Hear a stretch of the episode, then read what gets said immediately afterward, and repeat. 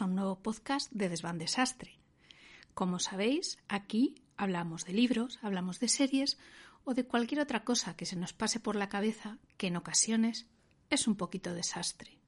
Así que, si me dais la mano, procederemos a entrar juntos en ese desván.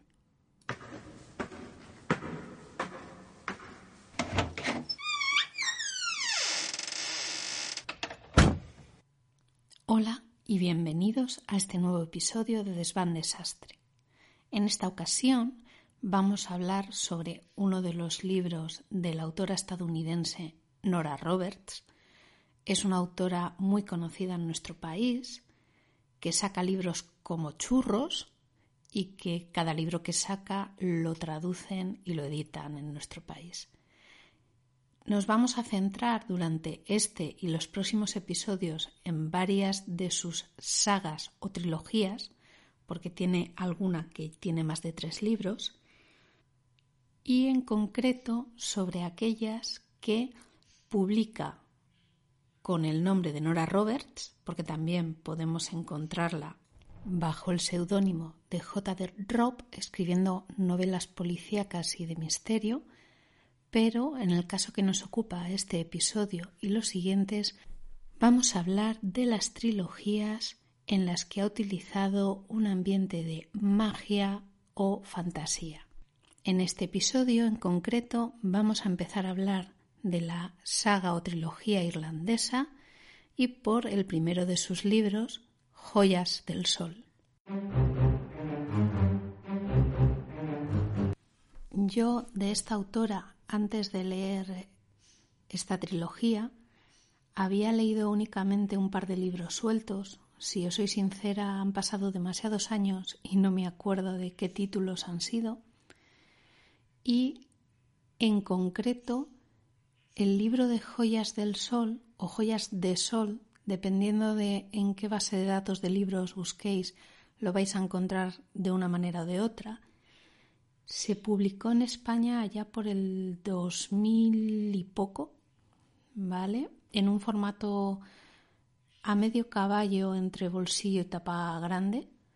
Y yo me lo compré en físico, de hecho todavía lo tengo, tengo toda la trilogía.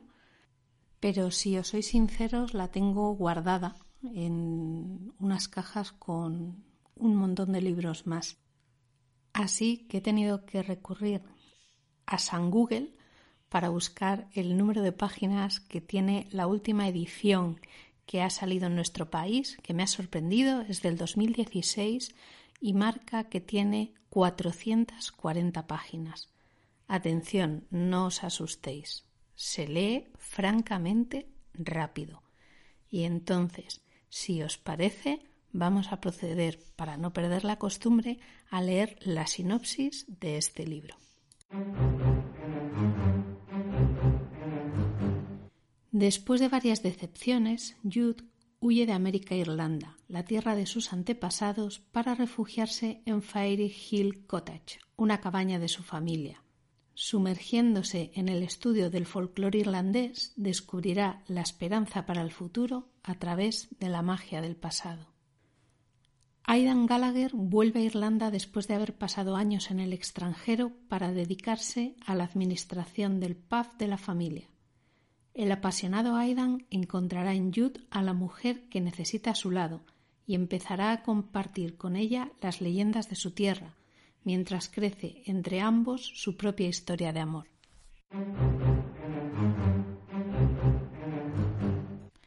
Así como en otras ocasiones y en otros episodios me habéis oído comentar que la sinopsis era muy acertada para el libro, tengo que deciros que en este caso la persona o equipo de personas que hayan redactado esta sinopsis la cagaron profundamente. No refleja la sinopsis ni una mínima parte del contenido del libro. Es como si hubieran querido no hacer ningún spoiler, pero han sido tan cuidadosos, tan cuidadosos que si yo voy a una librería, cojo un libro al azar y leo una sinopsis así, ni de broma compro el libro para leerlo. Recuerdo precisamente que yo compré el libro para leer porque una amiga lo había leído antes y me lo había recomendado y ya me había avisado, no, ya me había dicho, no te fíes de lo que pone en la sinopsis de la contraportada porque luego el libro te va a gustar mucho. Y aunque en ocasiones la señora Roberts decepciona apoteósicamente, porque es una autora que tiene libros buenos, libros muy buenos y libros que, la verdad, ya no digo comprarlos, pero... Y eso que soy una persona que le encanta leer y lee todo lo que pasa por sus manos. Y los he leído y al final he dicho, jo, qué libro más malo. Pero bueno, volviendo a este tema, este libro no está entre esos malos. La sinopsis es muy mala, al igual que la sinopsis del resto de libros de la trilogía, pero el contenido del libro sorprende y sorprende para bien. El libro comienza haciendo una introducción de una leyenda irlandesa de la zona, en concreto del pueblo donde se desarrolla toda la acción, como prólogo para el libro y realmente como prólogo para los tres libros de la trilogía. Como todas las leyendas irlandesas, como casi todas, los protagonistas son unos fantasmas que en este caso van a tener interacción con los vivos y no, no os preocupéis, no van a ir todos corriendo al psicólogo ni al psiquiátrico para poner en contexto la historia de la pareja protagonista. Después de ese prólogo ambientándonos sobre el folclore irlandés, aparece que la protagonista, Jude, es una psicóloga, ella reconoce que es mediocre, que no ha ejercido nunca, sino que daba clases en la universidad y que además se acaba de divorciar y que en una crisis de identidad decide arreglarlo todo y pasar medio año sabático en la tierra de sus ancestros porque su abuela es de allí. Os podréis imaginar Irlanda. Esto es peor que el norte de España. Lluvia constante. Pues así llega nuestra protagonista a escena, conduciendo por la izquierda, con una tormenta de tres pares de narices, con una crisis de identidad tremenda y para colmo con el jet lag. El comienzo del libro es bastante prometedor porque da a entender que es un desastre, que la protagonista en esos momentos es un auténtico desastre a todos los niveles. El protagonista pues ya sabemos, chico de mundo, que ha viajado mucho, que llega un momento que le entra esa responsabilidad familiar y vuelve a su pueblo natal a dirigir el paz de la familia, junto con sus dos hermanos. Y además, si a esto le unís que es un pueblo relativamente pequeño donde ya no es que se conozcan todos, es que todos son familia según va avanzando la lectura del libro, dices, madre mía, la endogamia que ha tenido que haber ahí, por favor. Y encima tienen en cuenta las relaciones de primos cuartos. Pero vamos a ver, tengo que aclarar que la novela está ambientada en la actualidad, no estamos hablando de Edad Media ni nada por el estilo. Si a nosotros ya nos cuesta ir más allá de los primos carnales, pues imagínate, pero allí no. Allí se sabe quién es el primo cuarto, quinto, tercero de todo el mundo. Esos tres ingredientes, más los fantasmas que se comunican con ellos, pues hacen un caldo de cultivo muy bueno para que no nos centremos solo en la historia de los protagonistas, sino que la ambientación está muy cuidada. Entonces, ¿qué es lo que más me ha gustado del libro?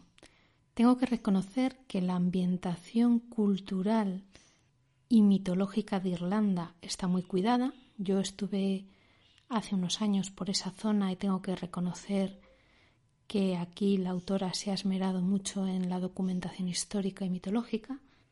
La historia de los protagonistas, bueno, es curiosa, pero no tiene ningún pico sobresaliente con respecto a las historias protagonistas de otros libros que tiene publicados. Lo que realmente atrapa al lector para querer seguir leyendo la serie es ese ambiente mágico que le da a la novela y la promesa de que hay continuidad en el resto de libros, sobre todo por la intuición del resto de protagonistas o coprotagonistas en el primer libro que se convierten en protagonistas después, ya que estamos hablando de una trilogía y que se basa en los tres hermanos que regentan el PAF. Yo no voy a hacer un spoiler, pero os diré que personalmente a mí de los tres libros de la trilogía, el que más me ha gustado es el segundo, no el primero, pero sí que recomiendo leerla y que la leáis en orden. No tiene ningún sentido, de verdad, es el típico caso en el que os digo, Así como en otras ocasiones os he dicho que podéis leer los libros de forma alterna, en este caso tenéis que leerlos en orden porque si no os vais a perder partes de la historia. Y vais a tener mucho spoiler. Y hasta aquí este podcast de Desván Desastre. Espero que os haya gustado y muchas gracias por oírme. No olvidéis suscribiros para saber cuándo salen los siguientes episodios. Y ahora, amigos míos, podemos abandonar el desván. Hasta la próxima vez.